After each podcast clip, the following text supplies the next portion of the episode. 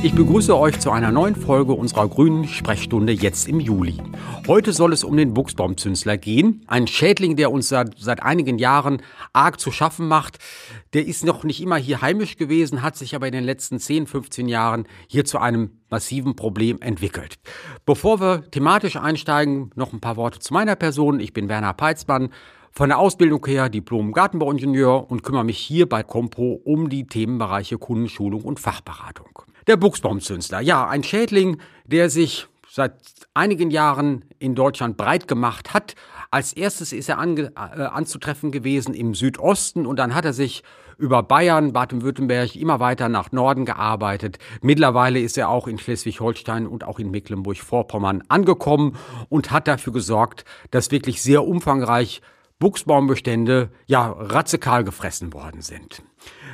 Was wichtig ist, dieser Buchsbaumzünsler liebt wirklich den Buchsbaum. Auf anderen Pflanzenarten ist er wirklich nur sehr selten zu finden. Heißt aber auch für uns, wir haben auch die Möglichkeit, Alternativen zu pflanzen. Das ist beispielsweise die japanische Stechpalme Ilex crenata mit lateinischem Namen. Das wäre eine ganz gute Alternative, wenn man sagt, Buchsbaum, das möchte ich jetzt nicht mehr, weil der immer wieder von dem Buchsbaumzünsler abgefressen wird. Bei dem Buchsbaumzünsler ist es so, das äh, Schädigende ist die Raupe, die Larve des Tieres. Daraus entwickelt sich einige Wochen später ein Schmetterling. Der ist relativ unscheinbar, ist so weiß mit einem schwarzen Rand auf dem Flügel, aber der fällt kaum auf, richtet auch kaum Schaden an. Der einzige Schaden, der von diesem Falter, von dem Schmetterling ausgeht, ist der, dass wieder neue Eier abgelegt werden und das ganze Spiel dann quasi von vorne beginnt. Das ist übrigens ein ganz gutes Stichwort.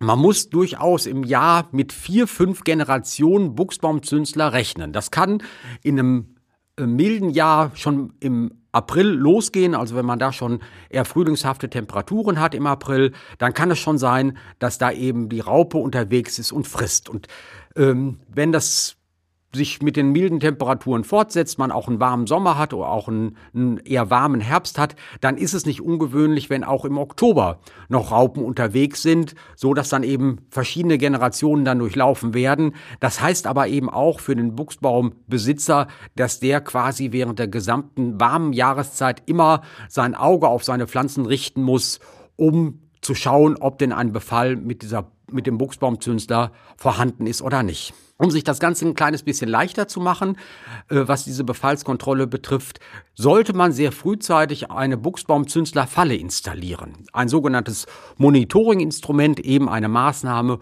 um zu schauen, ob ein Befall vorhanden ist oder nicht. Und bei einer Buchsbaumzünslerfalle ist es so, da wird ein Pheromon, ein Sexuallockstoff mit eingebracht und dieser Lockstoff riecht sehr intensiv nach Buchsbaumzünslerfalter Weibchen. Das bedeutet, es werden die männlichen Tiere angelockt, die fliegen in diese Falle hinein und kommen dann auch nicht mehr raus.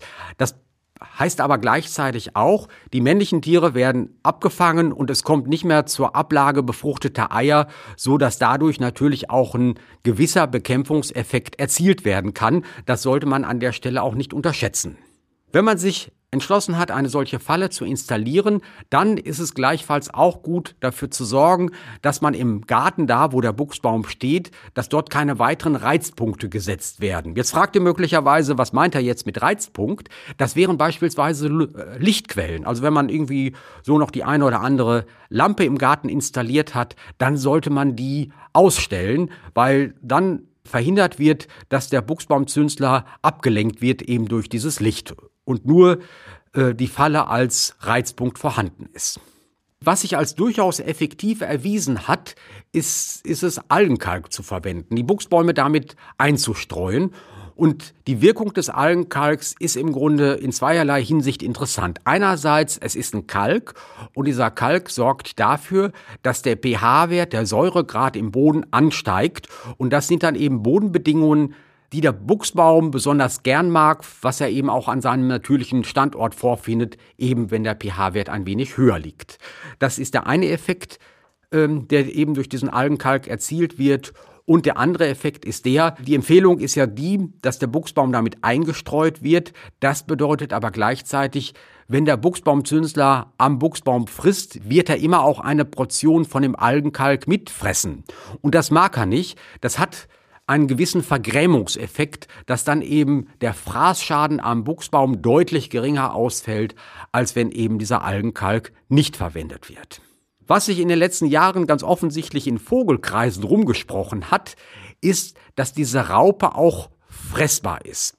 Das hängt sicherlich auch damit zusammen, dass Spatzen, Meisen, Finken und Co. wenig anderes natürliches Futter finden, hat aber auch damit zu tun, ja, dass äh, einfach eine Vielzahl an, an Raupen vorhanden ist, an Buchsbaumzünslerraupen vorhanden ist und dass da natürlich eine gute Ernährungsmöglichkeit eben für diese Vogelarten besteht.